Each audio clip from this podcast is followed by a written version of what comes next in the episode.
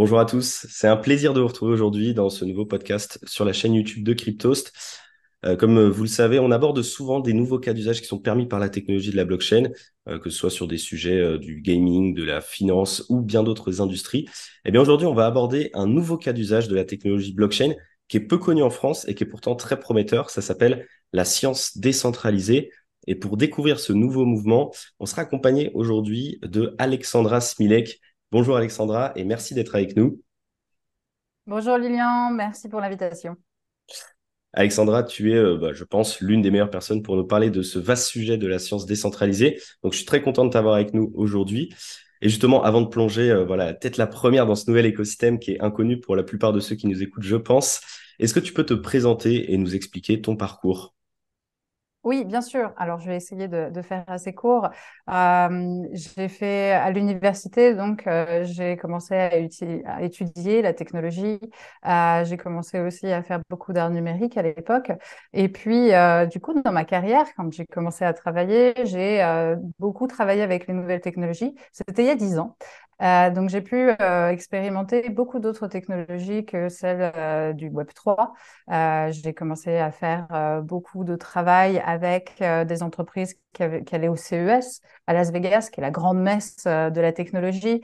Euh, j'ai pu créer des stratégies aussi pour Dassault Systèmes, pour euh, Accenture. Euh, donc, j'ai beaucoup travaillé avec de multiples formes en fait de technologie. et puis, à partir de 2016-2015, j'ai commencé à m'intéresser à la blockchain euh, pourquoi? Parce qu'en fait, on avait beaucoup aussi d'activation, beaucoup de stratégies à faire autour du numérique. Et la blockchain, elle présentait bien sûr cet usage qu'on connaît euh, maintenant euh, et qui est très répandu, qui est celui de créer en fait des originaux grâce à, ce système de chain. Et, donc, du coup, très rapidement, j'ai beaucoup plus travaillé sur la blockchain, de plus en plus tombé dans le chaudron. En fin de compte, euh, je me rappelle avoir fait euh, une installation complètement folle euh, numérique pour ETCC 2017, je crois, où j'ai vu pour la première fois d'ailleurs Vitalik regarder notre installation et portant aussi des petits chaussons licorne. Enfin, je me suis dit, oh là là, c'est vraiment génial cet écosystème-là. Euh, je, je, travaille beaucoup aussi avec euh, des euh, organisations de hackers qui m'apportaient énormément, euh, puisque c'était des gens qui arrivaient aussi à tordre les technologies. Et donc, moi, je les retransposais en tant que stratégiste pour, pour des grandes entreprises. Donc, c'était voilà, c'est comme ça qu'a commencé en fait mon parcours dans la blockchain et dans la technologie. donc, ça remonte à il y a pas mal de temps. Et euh, il y a deux ans, en fait, euh, j'ai commencé à essayer de faire un petit peu plus de sens euh, avec mes activités de stratégiste et j'ai quitté mon poste de CDI et je suis partie travailler en tant que stratégiste et, directrice justement du développement d'ISAI chez Foresight Institute, qui est donc un institut scientifique basé à San Francisco. Et en fait, cette même année où j'ai onboardé dans le Foresight Institute, euh, il y a eu en fait véritablement la naissance euh, de la DeSci. Elle existait un petit peu ponctuellement, mais euh, donc en 2020, la communauté s'est rassemblée et a vraiment décidé de faire corps. et c'est comme ça qu'est née la science décentralisée. Donc, comme tu peux le voir, c'est un mouvement assez récent. Mhm. Euh, mais c'est un mouvement qui est très intéressant et c'est surtout un mouvement du Web 3 qui essaye aussi euh, d'apporter euh, de la valeur au mouvement scientifique qui existe depuis la nuit des temps. Ouais, c'est très intéressant. Tu as un parcours super atypique et tu es quand même arrivé assez vite dans l'écosystème crypto. Donc, si je comprends bien, aux alentours de 2017, voire même peut-être un petit mhm. peu avant. Et je me baladais justement sur ton site internet pour préparer cette interview. Et je suis tombé sur une phrase qui m'a un petit peu fait sourire, euh, que j'ai traduite en français. Donc, Alexandra est animée par le désir d'intégrer harmonieusement la technologie dans la société pour un avenir plus florissant. Quand j'ai vu cette phrase, je me suis dit que ça ressemblait quand même parfaitement à ce que moi j'avais compris de l'ambition de euh, la science décentralisée. Et justement, j'aimerais bien que tu me donnes ton avis, toi qui euh, es dans cet écosystème depuis un petit moment. Quelle est ta définition à toi de la science décentralisée? Et comment est-ce que tu pourrais faire comprendre cette notion à nos auditeurs? Donc, la DeSci, c'est donc c'est un écosystème récent qui est un écosystème qui émane à la fois en fait de l'écosystème open source et à la fois de l'écosystème Web 3 et qui vise à un peu repenser les outils, les interactions, les différents marchés de la science. Mais avant toute chose, en fait, ce qui est important, et, c'est là, en fait, qu'il y a aussi le lien entre Web3 et société et science, euh, c'est de marquer, en fait, et de souligner l'importance euh, de la science dans notre société. La science, euh, pour moi, c'est ce qui permet d'avoir, en fait, les bases de notre société, de l'électricité, à, nos hôpitaux, à nos moyens de communication. Donc, en fait, c'est un fondamental euh, nécessaire à notre, au fonctionnement de notre société. Et donc, quand on travaille en fait avec les outils du Web 3 et qu'on essaye d'améliorer ou d'accélérer la science à travers euh, ces nouveaux outils décentralisés, euh, c'est quelque part en fait l'envie de pouvoir améliorer notre société. Euh, donc, euh, cela étant dit, euh, la science, il ne faut pas l'oublier, c'est en, même temps un, fondamental, mais c'est aussi des budgets très conséquents. C'est un marché très conséquent et nécessaire au fonctionnement de nos sociétés. Aujourd'hui, je crois que le, budget public de subvention de la science en France est à peu près égal à, 24 milliards par, par, an. et ça, c'est que du public. Euh, donc, euh, je vous laisse euh, regarder un petit peu pour, pour, le secteur privé de la, de la, recherche scientifique. Mais donc, du coup, on comprend très vite que, en fait, il y a dans la DISAI une importance, en fait, de créer ces outils décentralisés pour pouvoir améliorer notre société, d'un côté, et d'un autre côté, la possibilité de, donc, de développer la DISAI pour pouvoir venir euh, développer, renforcer des marchés qui sont déjà énormes aujourd'hui euh, au niveau économique. Hmm. Et euh, donc, quand on prend en considération l'importance de la science sur, sur, toutes ces facettes, eh bien, on se rend vite compte que le Web 3 en fait peut améliorer ça et améliorer ces fonctionnements-là. Mmh. Je ne vais pas rentrer dans les détails pour l'instant, mais la DeSci, c'est un ensemble de personnes, un écosystème qui est constitué en fait de technologistes et de scientifiques, et aussi de stratégistes, de communicants, etc. On en a toujours besoin, afin de venir consolider la science sur plusieurs niveaux. il y a un niveau de financement de financement, par exemple, de la recherche, comment est-ce qu'on distribue euh, les financements. Euh, il peut y avoir aussi euh, un impact sur, au niveau de l'exploitation des brevets. ça, c'est également quelque chose qui est très intéressant au niveau de l'EDISAI. Comment est-ce qu'on comprend les brevets des chercheurs, la propriété intellectuelle. Euh, ensuite, la DISAI va aussi venir agir sur euh, potentiellement la redistribution euh, de, de, la valeur générée par la science. Est-ce que toute la population aujourd'hui profite de, de, la valeur qui est générée par les grands groupes pharmaceutiques? Question. Mmh. Est-ce qu'on peut améliorer ça? Et comment? Avec quel système design, justement? Euh, ensuite, la DSI va venir aussi euh, consolider euh, et, construire des systèmes plus robustes pour la collaboration entre les laboratoires. C'est-à-dire que depuis, que tout le monde utilise Internet, depuis qu'on est à l'heure de la, de la, big data, les laboratoires en fait travaillent indépendamment, mais aussi en collaboration. Donc, comment est-ce qu'on accélère cette collaboration en justement construisant des systèmes où on peut euh, échanger euh, des données, échanger euh, des systèmes, euh, tout en gardant la propriété intellectuelle, etc. Donc, c'est des maillages assez complexes. Et quand, on les, quand on les regarde, quand on zoome et quand on essaye de comprendre ça avec aujourd'hui les outils que le Web3 nous propose, on peut trouver justement des manières plus robustes de collaboration entre scientifiques et laboratoires. C'est aussi un autre point de la DSI. Et puis, euh, je dirais pour finir, euh, pour, donner, euh, pour, finir, il y a aussi le, la publication scientifique. qui est également en fait peut-être une niche pour le grand public, mais en fait la taille de ce marché est énorme. Elle se compte en billions d'euros aujourd'hui. Hein, toutes les publications scientifiques dans Nature par exemple.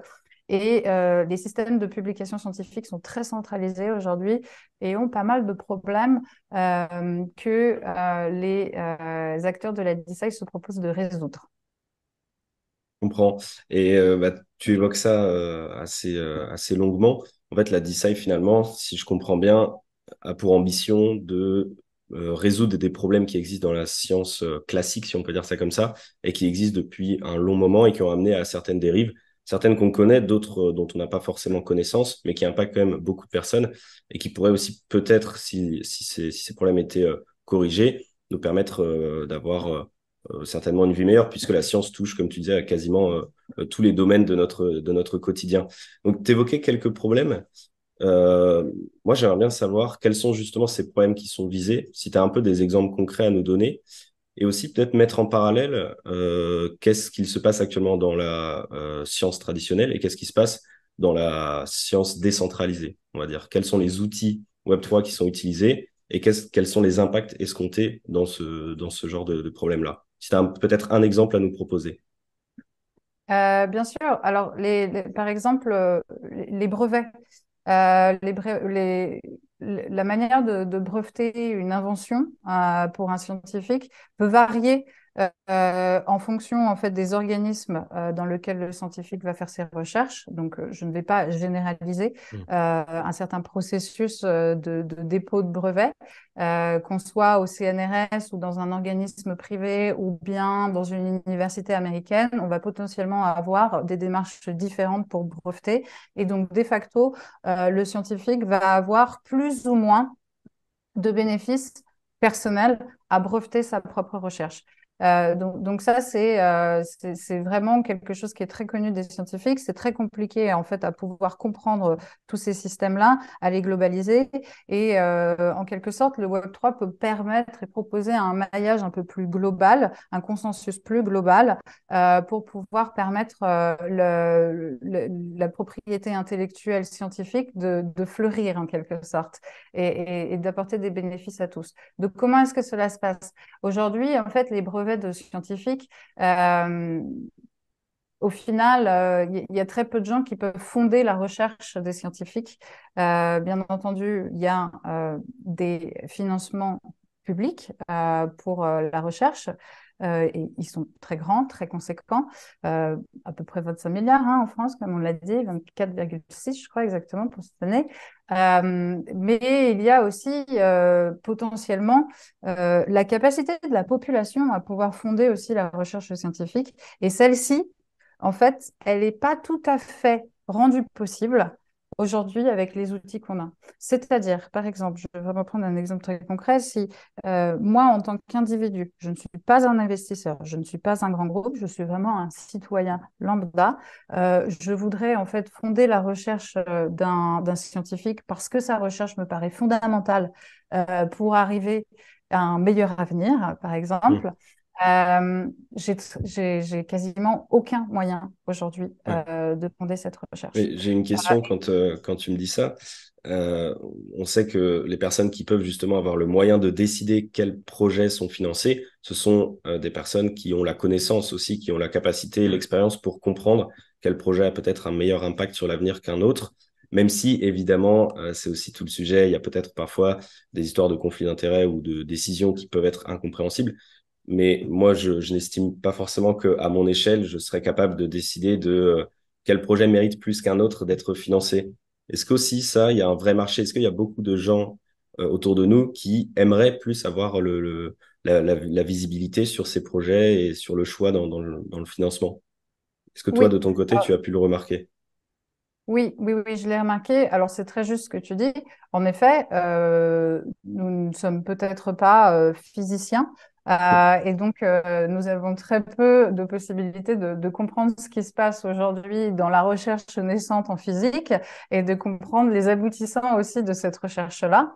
Et donc, donc, du coup, il y a euh, une demande en fait de de connaissance de, la société envers justement ces, ces, différents écosystèmes de recherche. Donc ça, c'est une première chose. Et donc cette demande, elle va venir être justement, elle va être euh, comblée par, par exemple, ça c'est un outil, euh, les DAO aujourd'hui en DeSci. Euh, je vais prendre un exemple, celui de la longévité. Il y a une DAO qui s'appelle VitaDAO aujourd'hui euh, et qui vise à euh, principalement euh, fonder de financer la recherche en longévité. et ces DAO, en fait, à l'intérieur, quand on regarde, on peut avoir, il y a bien entendu une grande population de scientifiques qui font partie de ces DAO, mais il y a aussi une grande part des personnes qui font partie de la DAO qui sont des personnes qui sont intéressées euh, à apprendre ce qu'est euh, la longévité, quels sont les domaines de recherche aujourd'hui en longévité et quels sont les domaines qui ont besoin le plus de financement pour accélérer l'entièreté de cette recherche. Et donc les DAO vont venir en fait répandre l'information, vont venir évangéliser, euh, vont venir peut-être même vulgariser la science euh, et euh, vont communiquer en fait aux participants les possibilités de financement, mais également vont leur permettre aussi d'un peu de, de s'aiguiller par rapport à cet écosystème-là.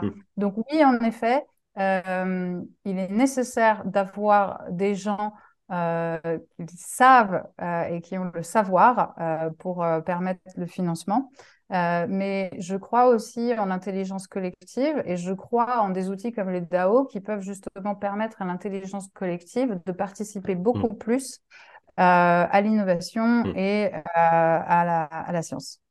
Mais je me fais un petit peu l'avocat du diable, mais imaginons que on remplace un comité qui permet de décider des financements des projets, justement, qu'on le remplace par une DAO.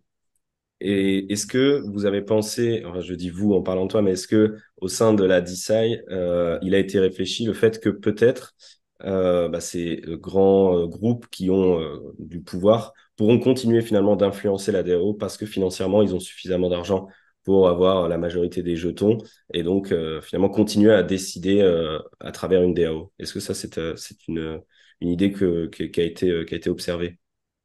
Alors oui, ça fait partie aussi des problèmes euh, auxquels on parle beaucoup. L'idée en fait de la DeSci, c'est de ne, pas de se substituer euh, à ce qui existe déjà. L'idée de la DeSci, euh, et je parle pour moi et pour pas mal aussi de mes collaborateurs, c'est de pouvoir créer des outils qui pourraient être utilisés par les organismes déjà préexistants. Mmh. Donc en fait, on viendrait, euh, c'est pour ça que j'aime bien dire qu'on consolide euh, la manière de développer la science aujourd'hui. Avec vous apporter une alternative à ce qui existe déjà grâce à ces nouveaux outils du Web 3.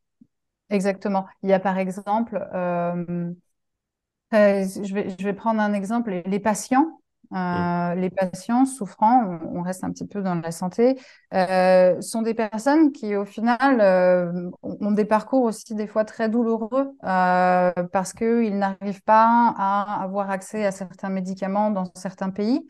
Non pas par faute de financement des fois, mais tout simplement par manque de disponibilité de ces médicaments dans leur, dans leur pays. Donc c'est par exemple en fait ces patients-là qui vont venir euh, dans ces DAO et qui vont aussi un peu venir euh, pointer du doigt des besoins de la société que les personnes euh, supposant savoir et les grands organismes déjà préexistants ne peuvent pas forcément voir. Ok, c'est très intéressant et tu parlais justement du, domaine de la santé. J'avais prévu de te poser quelques questions là-dessus parce que je pense que ça peut être intéressant de zoomer sur un domaine en particulier. La santé, ça parle à tout le monde. Je pense que ça parle à tous ceux qui nous écoutent. Et on a tous, évidemment, et je pense que tu vois vers où je veux aller, on a tous un événement en tête euh, qui a eu lieu il y a quelques années, qui nous a bien marqué, le Covid. Et euh, le Covid, je trouve que ça a un peu éclairé euh, chacun sur ce sujet de la santé et surtout cette industrie pharmaceutique on a entendu beaucoup, beaucoup parler euh, du processus de recherche pour les vaccins, justement, qui a été vivement remis en cause sur le manque de transparence, sur le fait que les laboratoires privés aient généré énormément d'argent. Et en parlais, c'est une industrie qui pèse beaucoup, beaucoup, euh, des milliards et des milliards de dollars. Et donc, euh, justement, bah, je pense que c'est légitime, et, ça a été le cas, de se poser la question du processus scientifique, est-ce qu'il était parfaitement dédié à servir la population ou non? Euh, donc voilà, c'est une vaste question. Évidemment, je ne vais pas te demander d'y répondre maintenant, mais est-ce que tu penses, toi, qu'avec la, la, la decentralized science, on peut éviter ce genre de problème? Est-ce qu'on peut apporter des alternatives, peut-être au niveau de la transparence éventuellement? Oui, tout à fait. Alors, je, pense que là, on va parler d'un moonshot et, on va un petit peu extrapoler sur, un futur beaucoup plus positif que celui qu'on a pu connaître justement durant cette crise.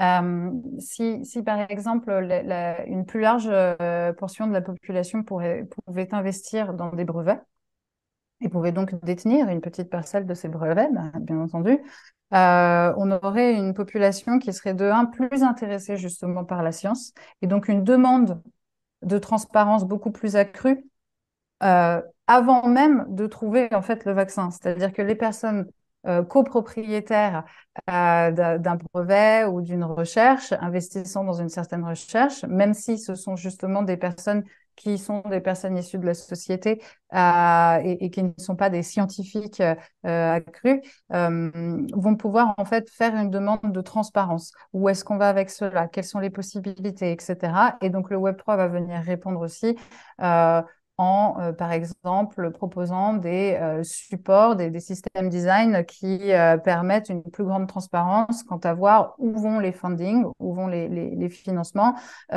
qui les utilisent, pour quel but, etc. Donc, il y a, y a, toute une chaîne, en fait, qui, qui, pourrait être revue et ce serait vraiment merveilleux si notre, notre société pouvait être beaucoup plus intéressée au développement de la recherche. Euh, où vont en fait les financements? Alors, on, prend le, domaine de la santé et du Covid, mais on peut aussi prendre euh, aussi euh, les, questions en fait de d'écologie. où vont les financements aujourd'hui pour pousser la recherche vers des solutions plus écologiques?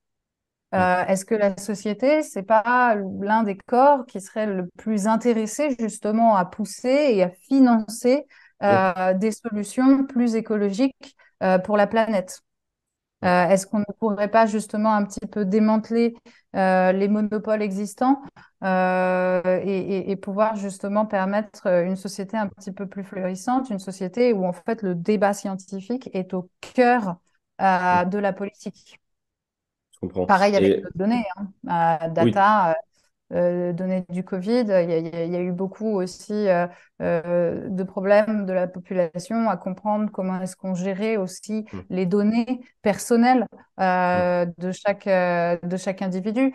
est-ce que le zéro proof knowledge, par exemple, ne pourrait pas résoudre ce, ce, type d'insuffisance mmh. aujourd'hui? Donc finalement, c'est la, la, la DCI, c'est pas un combat à part.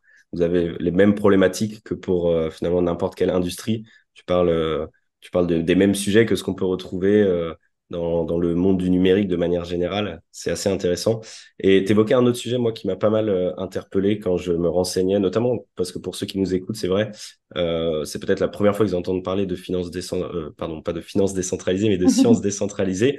Mais euh, il y a pas mal de monde qui en parle. Vitalik Buterin lui-même en parlait. Et justement, je suis allé sur le site de euh, ethereum.org et j'ai lu euh, l'article au sujet de la DeSci. Et donc, l'élément qui m'a particulièrement interpellé, c'est celui de la propriété intellectuelle. Et tu l'évoquais justement. Donc, j'aimerais bien qu'on l'utilise un peu comme exemple pour comprendre plus techniquement, pour ceux qui nous écoutent, ce que quels outils du Web 3 peuvent permettre d'améliorer ces problématiques de, de propriété intellectuelle. Euh, je sais que c'est un exemple qui est assez facile à prendre, à mon avis, au niveau de la science. Euh, tu parlais des brevets, par exemple. Je sais qu'il y a mhm. beaucoup d'histoires de personnes qui ont commencé à travailler sur un sujet. Euh, le les travaux ont été repris par quelqu'un d'autre qui a finalement obtenu le, brevet derrière. Donc c'est quand même un exemple qui est facile à comprendre. Est-ce que voilà, qu'est-ce que la technologie de la blockchain peut apporter à ça? Et en particulier, j'imagine, il y a un sujet de NFT dedans. J'imagine. Oui, il y a un sujet de NFT, tout à fait. Euh, donc, premièrement, avant de parler de ce sujet de NFT, je tiens à dire que la régulation aujourd'hui, euh, que ce soit en Europe ou, dans d'autres pays et, sur d'autres continents, euh, est en train, en fait, de comprendre ce qui se passe dans l'écosystème de la DeSci. donc, les réglementations, ce que je vais dire, n'est pas forcément en fait légal partout. On a encore beaucoup de zones grises.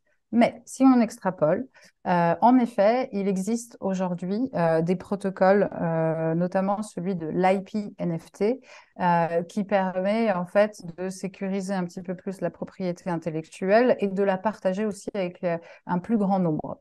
comment est-ce que ça marche? Donc IP NFT, IP ça, donc ça, signifie Intellectual Properties. donc en français, on traduirait ça par PI, propriété intellectuelle. NFT pays. euh, donc, euh, et donc le, le, le, premier IP NFT a été lancé par euh, VitaDAO, mais le système a été créé par une entreprise qui s'appelle Molecule. et donc, en fait, cette entreprise vise à aller voir un chercheur ou un laboratoire et de donc financer sa recherche et de transformer cette recherche en NFT. OK? Euh, alors, c'est un système un peu complexe, euh, c'est-à-dire que oui, c'est un NFT euh, qui est storé sur IPFS, mais ensuite, on va avoir aussi des datas qui sont storées sur d'autres systèmes Web3, euh, comme Arweave, par exemple. Et donc, en fait, on va storer donc, les connaissances, on va storer aussi qui est l'auteur de, cette recherche. cette recherche, l'intérêt aussi, c'est que cette recherche, elle n'est pas forcément finie, c'est-à-dire que euh, on n'est pas obligé de déposer euh, un brevet à la fin de sa recherche. Euh, on peut très bien en fait NFTiser une recherche. Mmh. Une ébauche ou quoi que ce soit. Voilà. on pense qu'il peut y avoir un avenir dans ce domaine-là, bien sûr. Mmh. Voilà, exactement. Euh, donc, en, longévité, il y, a, il y, a, plusieurs IP NFT qui ont été déposés aujourd'hui. Euh, mais euh, donc aujourd'hui, il y a beaucoup de DAO qui sont en train de se créer dans différents domaines et qui proposent justement des IP NFT ou en tout cas qui y pensent et qui sont en train de préparer justement le lancement de certains IP. Je pense par exemple à la biotech, la, la, DAO qui s'appelle Valley DAO, est une DAO qui s'occupe de biotechnologie et, donc qui, vraiment vise à aller chercher des recherches qui peuvent améliorer justement euh, notre monde, qui peuvent améliorer euh, la façon dont on va manufacturer certaines choses, euh, les manufacturer de manière plus verte, par exemple. Et, et ça, c'est super intéressant. Et c'est souvent en fait des recherches qui sont un petit peu mises de côté, alors que là, pour le coup, en fait, vu qu'on a un IP NFT, on peut aussi incentiviser une, un plus grand nombre euh, de, de, de, population, de personnes. Et, donc, de facto, on peut venir en fait financer et euh, du coup euh, permettre de protéger la recherche et une recherche un petit peu différente de celle qui est protégée par, par les organismes préexistants aujourd'hui, par exemple dans le domaine public. Ok. Bon, en tout cas, ce qu'on a compris, c'est qu'il y a beaucoup d'avantages à la, à la, science décentralisée. Bon, on ne pourra pas tous les aborder aujourd'hui, mais, euh, en tout cas, je pense que ça peut être intéressant euh, pour les dernières questions de, cette, de ce podcast de, de, parler un peu du paysage de la science décentralisée. À l'heure où on se parle, à quoi est-ce qu'il ressemble cet écosystème puisqu'il est encore jeune? Euh, Est-ce que tu peux nous faire un, un petit paysage pour qu'on le visualise? Oui, alors Laisse-moi prendre mon petit crayon, je fais un petit paysage. donc, euh, ben, en fait, le paysage, donc, il est très naissant, comme, euh, comme tu le dis très bien. Euh, il y a de forts acteurs dans le domaine de la longévité. Euh, parce que les personnes sont intéressées personnellement par les questions de longévité. Euh, mais la longévité, c'est pas seulement hein, vivre plus longtemps, c'est aussi euh, pouvoir euh, mettre en place des médicaments pour, par exemple, guérir de Alzheimer, donc des choses très importantes, ou du sida ou des choses comme ça. Mmh. donc la longévité est un gros secteur, donc la santé est un gros secteur. Il y a un autre secteur qui est celui de la biotech qui bien sûr, des fois, peut aussi aller sur la longévité. La biotechnologie, c'est quelque chose de très important. C'est euh, principalement euh, de, pouvoir en fait euh, créer, par exemple, des nouveaux matériaux, des nouveaux matériaux plus sustainable. il y a beaucoup de choses aussi dans ce domaine-là. Il y a énormément aussi, donc il y a une autre bulle, mais très connectée, euh, qui est celle de la publication scientifique. Euh, pour le coup, là, ce sont des plateformes euh, qui euh, mettent en place euh, des manières de publier des, papers scientifiques sans, par exemple, devoir payer. pour publier sa propre recherche. Parce qu'aujourd'hui, mmh. le, le, marché de la publication scientifique est, est, un peu illogique dans le sens où les chercheurs vont payer le journal et payer des, des, des, sacrées sommes. J'ai entendu parler de euh, plus de 10 000 euros pour publier parfois euh, une recherche dans un journal scientifique, bien sûr. Oui, voilà.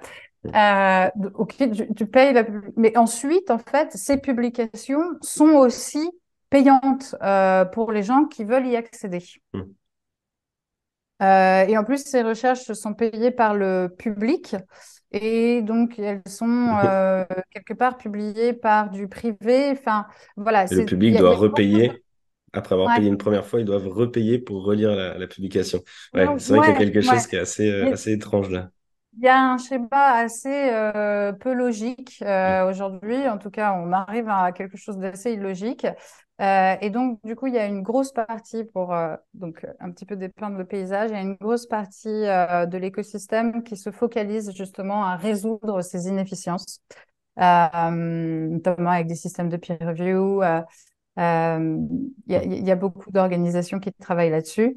Et puis ensuite, je dirais qu'il y a aussi un autre écosystème qui vise à mapper la science. Alors, mapper la science, à quoi ça sert? En fait, c'est très utile.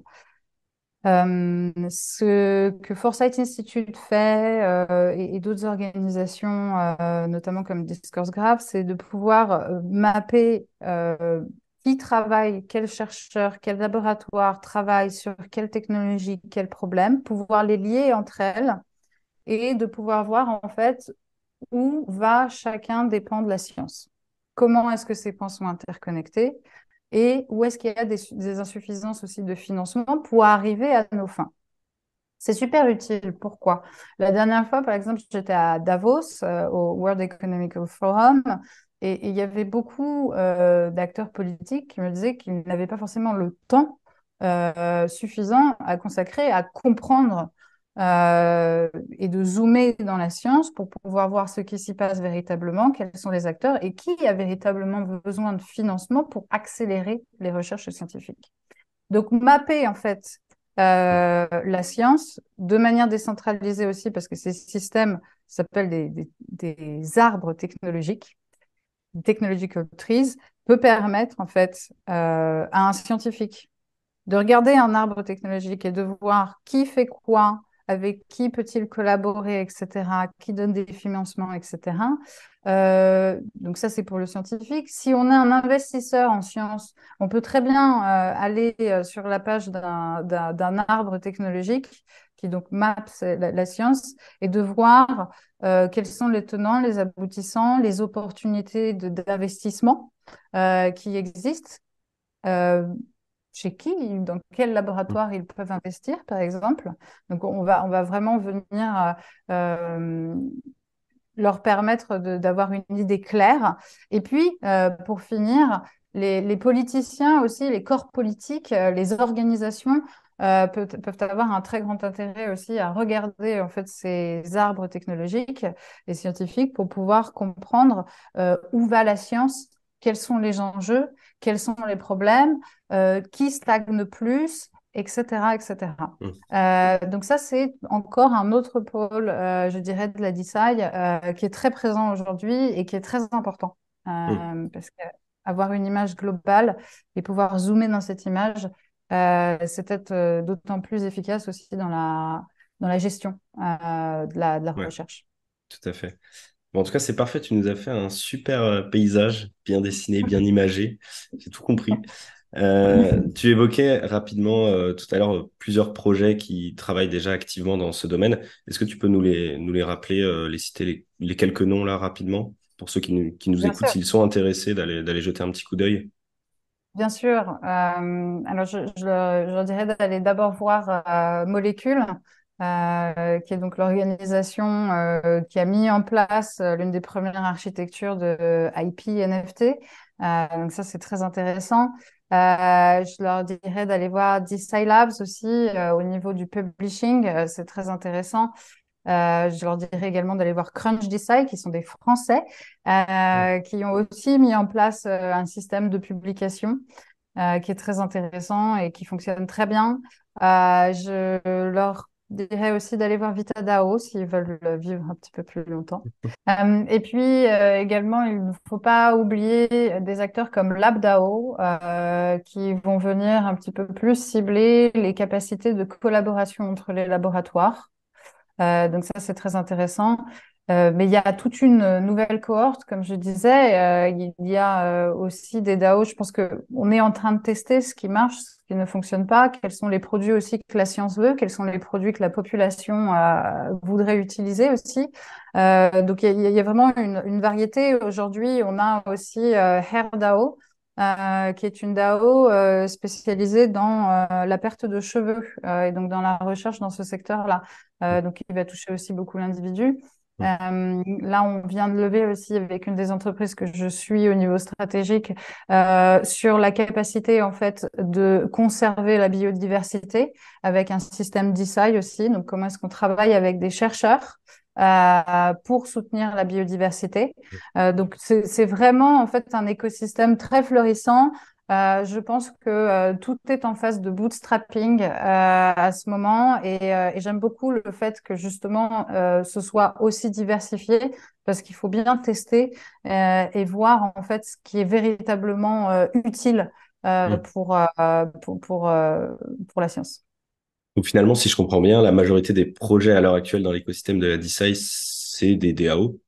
Euh, et d'ailleurs, ça fait écho à ce qu'on disait tout à l'heure. Euh, on se posait la question de savoir est-ce que euh, nous tous, on va être aptes à aller s'intéresser à tous les sujets de la science si demain la science décentralisée devient une vraie alternative à la science traditionnelle? En fait, on n'a pas du tout cette question à se poser puisque chaque DAO se penche sur un sujet en particulier et nous, bah, selon nos appétences, on va aller se diriger vers la DAO qui correspond au sujet qui nous intéresse. Ça peut être le cancer, ça peut être la biodiversité. Donc finalement, on n'a pas toutes ces questions-là à se poser. Oui, tu nous parlais, tu nous parlais justement d'Ethereum et euh, tu nous as donné comme, comme exemple de projet majoritairement des DAO. Euh, quelles sont les blockchains sur lesquelles reposent ces DAO justement? Est-ce que c'est particulièrement Ethereum ou est-ce qu'il s'intéresse à d'autres types de blockchains et par exemple des layers 2 oui, alors Ethereum, je dirais, est la principale aujourd'hui parce que la communauté s'est construite euh, autour aussi des valeurs de Ethereum qui sont beaucoup des valeurs de pouvoir financer euh, nos biens communs, par exemple. Euh, donc, on a, on a beaucoup aussi d'acteurs qui viennent de Gitcoin, etc., qui viennent renforcer euh, cet écosystème-là et, et, les visions de celui-ci. Euh, mais par ailleurs, il y a beaucoup d'autres blockchains qui sont tout à fait euh, légitimes, qui ont une grande efficacité. Euh, qui cherchent à justement avoir des acteurs qui construisent dans leur écosystème des solutions design. Mais je dirais que l'attraction d'Ethereum est quand même beaucoup mm. plus grande parce que euh, l'écosystème est déjà existant là-bas. Voilà. Et d'autant plus que c'est un sujet qui tient particulièrement à cœur euh, aussi à Vitaly Buterin.